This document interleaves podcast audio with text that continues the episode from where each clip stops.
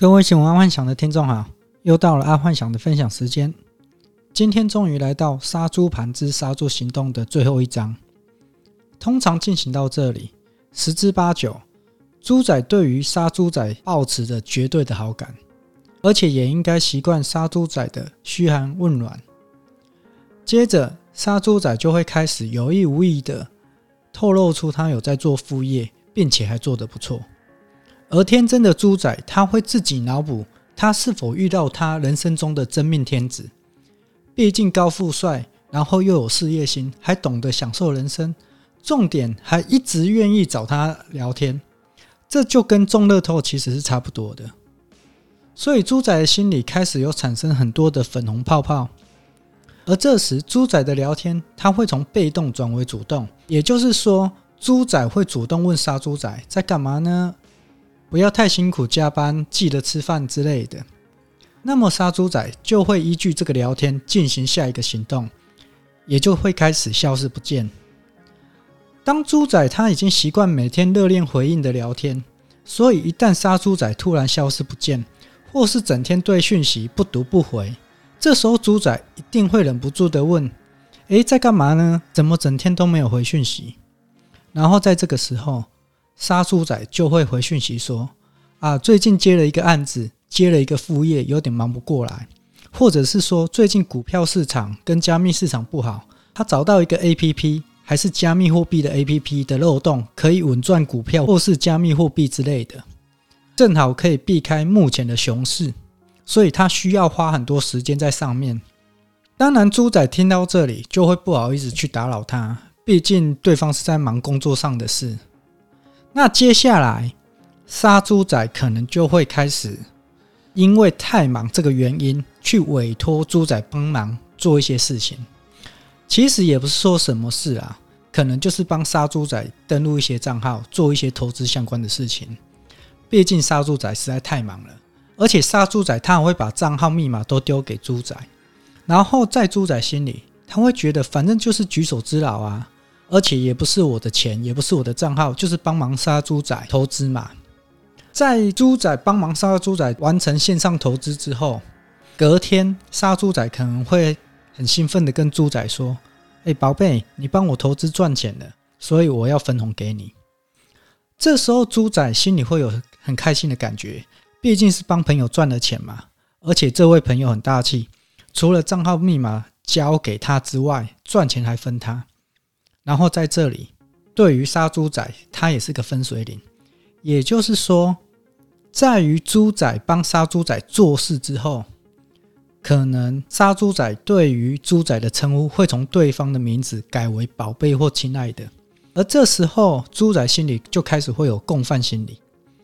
也就是说，猪仔这时候心里会觉得，天底下怎么会有这么好的人，并且又大气又舍得对我付出。所以在接下来的日子里，大概都会用“宝贝”“亲爱的”相称了。那接下来，杀猪仔会陆续让猪仔操盘投资，而且金额会越来越大，并且分红也越来越多。那听众一定会觉得很奇怪：杀猪仔一直给分红，那如何杀猪嘞？其实这个分红只是诈骗集团专属网站或是 APP。然后杀猪仔会叫猪仔开自己的账号，然后他再把分红打进去猪仔自己的账号。所以当分红越来越多，猪仔自己的心里一定会痒痒的。杀猪仔大概这个时候就会跟猪仔说：“宝贝，你每次投资都会大赚，要不要你自己也来投资看看？这样会赚得更多。而且这几年啊，我也想赚够了就退休环游世界。宝贝，要一起努力吗？”那在这个时候，猪仔的警觉性会立马拉高很多。毕竟要拿出自己的钱嘛，这个跟举手之劳是不一样的。在这时，杀猪仔会做一件很贴心的事，他会这样说：“宝贝，我知道你对于投资还是怕怕的，不用怕，你先拿出少少的金额，我会教你操作，然后我会打多一点的钱进你的账号，赚的都是你的，赔的话也是赔我的钱。”毕竟我们之后会在一起，就当做是我们的退休旅游基金，所以不用担心，冲就对了。而当猪仔听到这些话的时候，心里肯定是乐得很，想说：“我只要拿出少少的钱，就有人投资我，而且赚的还是自己的。”大多时候都会拿出一些钱出来投资。而一旦猪仔拿钱出来投资之后，不管他投资的金额大小，就会陷入了一种叫斯德哥尔摩症候群。这个斯德哥尔摩症候群，听众自己去上 Google 估一下就知道了。他大概意思就是说，被害者知道加害者是迫害者，但还是深爱着加害者。所以，当猪仔拿出钱出来投资之后，杀猪仔的称呼会立马会从宝贝拉到老公、老婆之类的。而一旦来到这个地步的时候，基本上来十头牛拉也拉不走了，他整个人就会陷下去。通常在这个时候，单身猪仔就会开始觉得，他们再过不久，他们就会有非常好的未来。而对于已经结婚的猪仔，或是有男女朋友的猪仔，他们就会开始嫌弃身边的另外一半，甚至是要准备离婚或分手了。在这个阶段，就算是神仙，其实也无力回天，因为接下来杀猪仔就会乘胜追击，杀猪仔会让猪仔的账号所投资的金额。在一夕之间暴涨，这个时候就到最后收割的状况了。因为在这个时候，大概猪仔可能开始会跟身旁的亲朋好友讲述他所遇到的状况，或是拉人一起投资之类的。而身旁的朋友可能会跟他说，他有可能遇到骗子了，开始对猪仔做一些阻挡的或阻止的动作。不过，因为猪仔他已经陷入了斯达哥尔摩症候群。所以，除非是所有的人都跳出来反对，不然猪仔在这个阶段是不会醒悟的。这也就是为何猪仔在这个阶段要加紧脚步杀猪，因为有可能会东窗事发。那在这个时候，因为杀猪仔让猪仔的假账号的投资都赚到满出来，杀猪仔会进一步跟猪仔讲说：“哎，老婆，现在我们已经短短时间赚了那么多。”你再去借点钱来，我也把我这边所有的存款一次性的投入，这样我们在下个月就可以退休环游世界了。而通常猪仔去做了借钱或贷款一次性的投入之后，杀猪仔在这个时候不会马上不见，而是会慢慢的抽离。毕竟马上不见的话，会让猪仔去报警，那么假网站就会被抄了。而最好的方式就是他假装被投资网站的人给抓了，毕竟他是用漏洞去赚钱的。所以这也是为何，当猪仔发现自己登不上账号或是网站不见的话，他就联系不上猪仔了，而他们也不太会去报警，甚至还会担心杀猪仔的安危，所以也造成全世界华人都受到杀猪盘的迫害。毕竟全世界很少像爱幻想这样没有在玩社交软体，虽然爱幻想自己有 FB、IG、抖音、YouTube 账号等等。但基本上都几百年没更新了。毕竟爱幻想并不是靠网红这个行业在赚钱，而之所以爱幻想会有这些知名的社交软体账号，是因为爱幻想要知道现今最火红的传播媒体，这样爱幻想才可以帮到客户本身的产品去做行销。这里说的有点远了啦，那我们再拉回杀猪盘。